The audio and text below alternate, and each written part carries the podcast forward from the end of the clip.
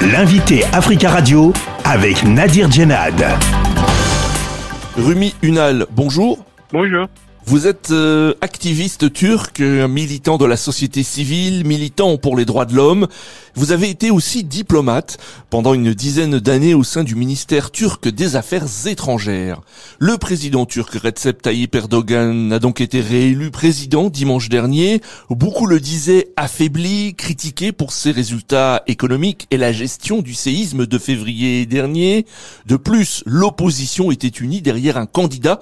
Comment expliquez-vous cette réélection nous, nous sommes trompés parce que nous avons pensé que la majorité de la population turque euh, ne veut plus Erdogan. Il a utilisé encore une fois un langage euh, nationaliste euh, et religieux et ça, ça a fonctionné encore une fois. Est-ce qu'avec cette victoire, selon vous, la Turquie est plus divisée que jamais? Oui, oui, c'est vrai, parce que il a obtenu 52% des voix et l'opposition 48%. Ils sont contre Erdogan. Et totalement contre Erdogan. Il y a des Kurdes là-bas, il y a des démocrates et, la société est totalement divisée. Est-ce que les nationalistes vont être de plus en plus confortés au, détriment des autres forces politiques? En fait, euh, les nationalistes, ils font partie euh, du pouvoir actuellement. En fait, Erdogan a créé une alliance euh, avec les nationalistes aussi et le parti nationaliste MHP. Et après, pendant le deuxième tour, il a fait une alliance avec l'autre candidat qui était ultranationaliste en fait. On peut dire que euh, en Turquie actuellement, il y a un pouvoir euh, ultranationaliste en fait. Alors Rumi Unal, vous avez été euh, diplomate hein, pendant une dizaine d'années au ministère turc des Affaires étrangères.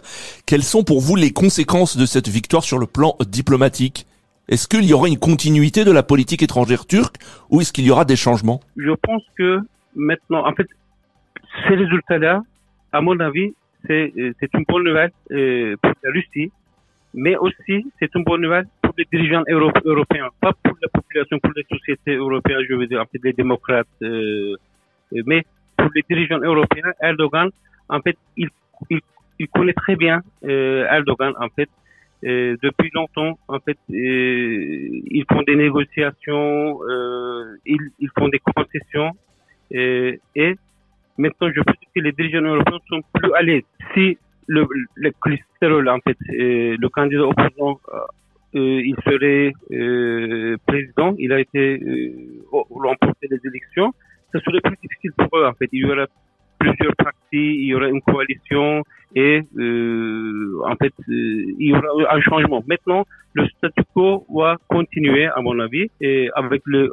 avec l'union avec les, pays européens, avec l'Union européenne. Actuellement en Turquie, il y a une crise économique très grave, une grave crise économique. Erdogan, euh, à mon avis, euh, je pense que il pourrait ainsi tenter d'oublier les effets de la crise économique et il peut euh, il peut prendre des mesures en fait nationalistes et comme ça euh, il, peut il peut tenter et mobiliser les sentiments nationalistes pour oublier euh, les effets de la crise économique.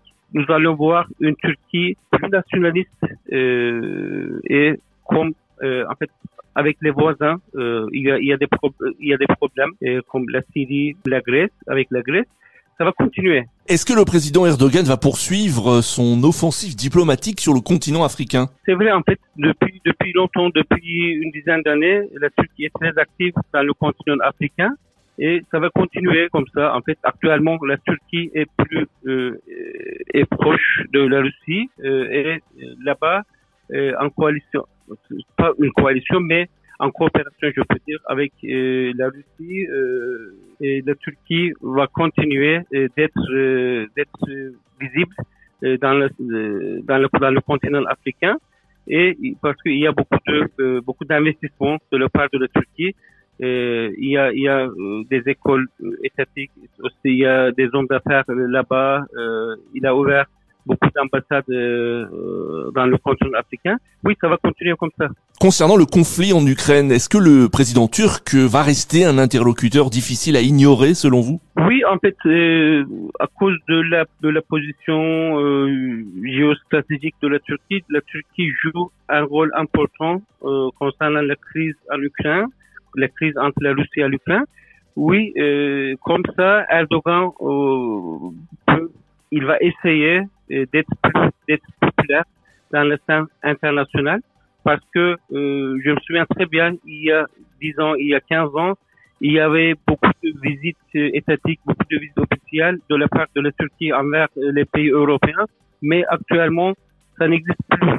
Il y a un certain, tu peux dire, embargo euh, à cause euh, envers Erdogan parce que les dirigeants européens, ils ont peur de, euh, de électeurs euh, parce que avec un, dirigeant autoritaire, ils ne, ils ne, ils ne désirent pas être ensemble avec un dirigeant autoritaire.